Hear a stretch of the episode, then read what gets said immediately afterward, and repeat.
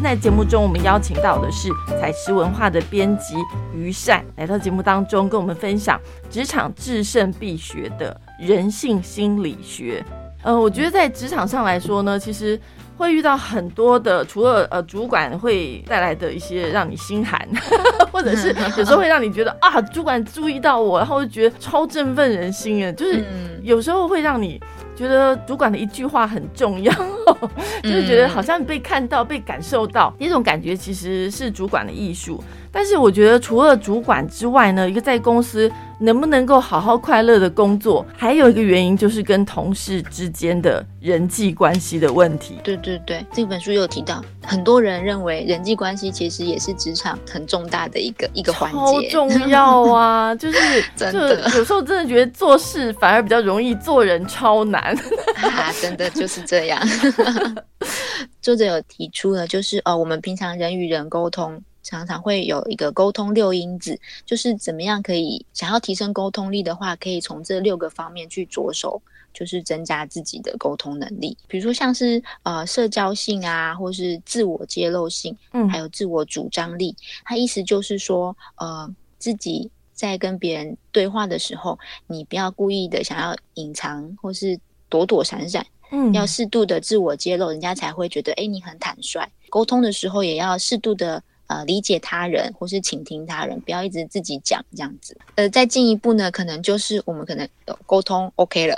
但是常常会发生就是，哎，为什么我讲的话大家都听不懂，或是那个人怎么都听不懂？呃，有时候我们在讲事情的时候，其实有时候不是只靠逻辑，或是呃事情怎么样。这样子去沟通，有时候也要靠那个情感性沟通。那可能就像是我们可能哎想要业绩到达多少啊，或是定出怎么样，我们一定要怎么样。但是有些人可能觉得好像很遥远，或是哦好啊，我尽力而为。但是如果用情感性来沟通的话，可能就是呃我们是一个团队，然后我们的感情用感情面去啊激励员工。嗯呃，去达到这个诉求，这样子。呃，这个主管很重要，要营造那种团体的氛围，嗯，让让大家有一种凝聚的力量。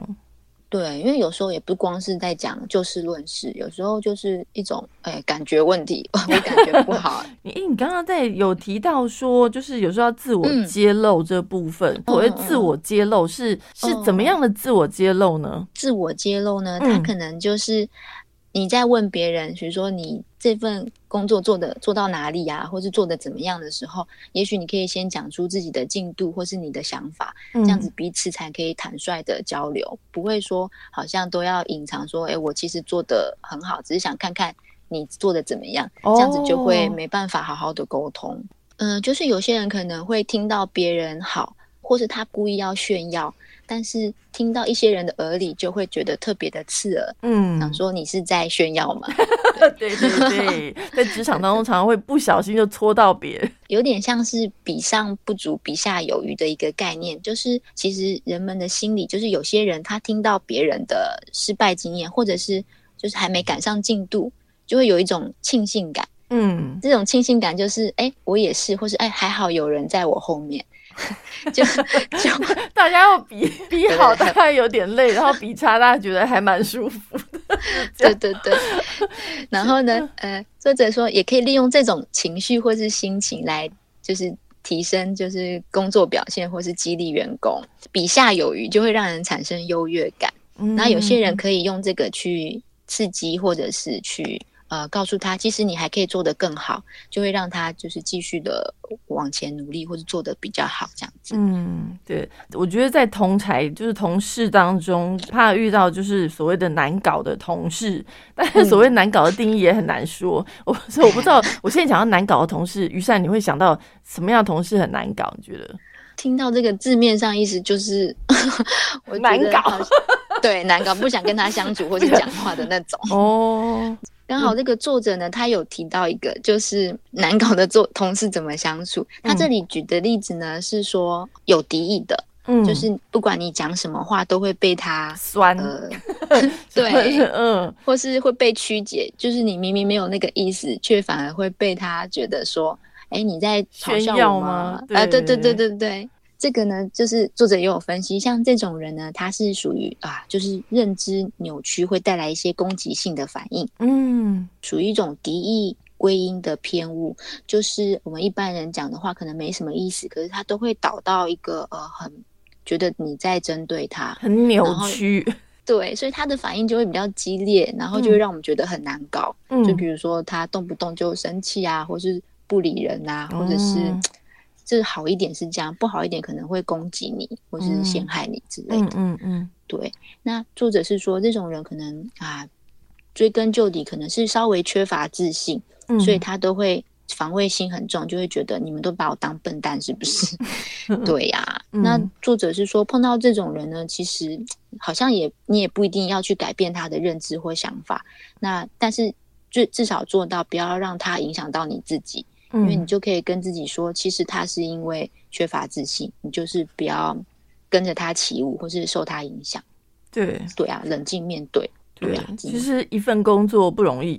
就是有有这份工，而且这工如果是你喜欢，但是周遭的人让你感觉到很不舒服的话，其实这份工作嗯会让人觉得就是心里会有一些挫折的感觉，也许是来自嗯主管，也许是。来自你周遭的这些朋友们，那遇到挫折的话，在这本书里面有提到说，应该要怎么样赶快来振作一下自己吗？有，就是可能有些人他受到挫折的时候，可能就一时很难接受啊，或是会自怨自艾一阵子。作者是说，哦，碰到这种情况呢，其实就是嗯，要尽快提升自己的复原力。那怎么复原呢？而且，他是有提说，不要自我否定之外，其实我们每个人呢，在面对事情的时候，有两种反应，一种是求成，一种是必败的导向。在面对挫折的时候，也是有同样的反应，就是你可能第一个会先归因到自己，还是归因到别人？嗯跟我们刚刚提过的好像有点像，就是关于归因的部分。嗯所以，呃，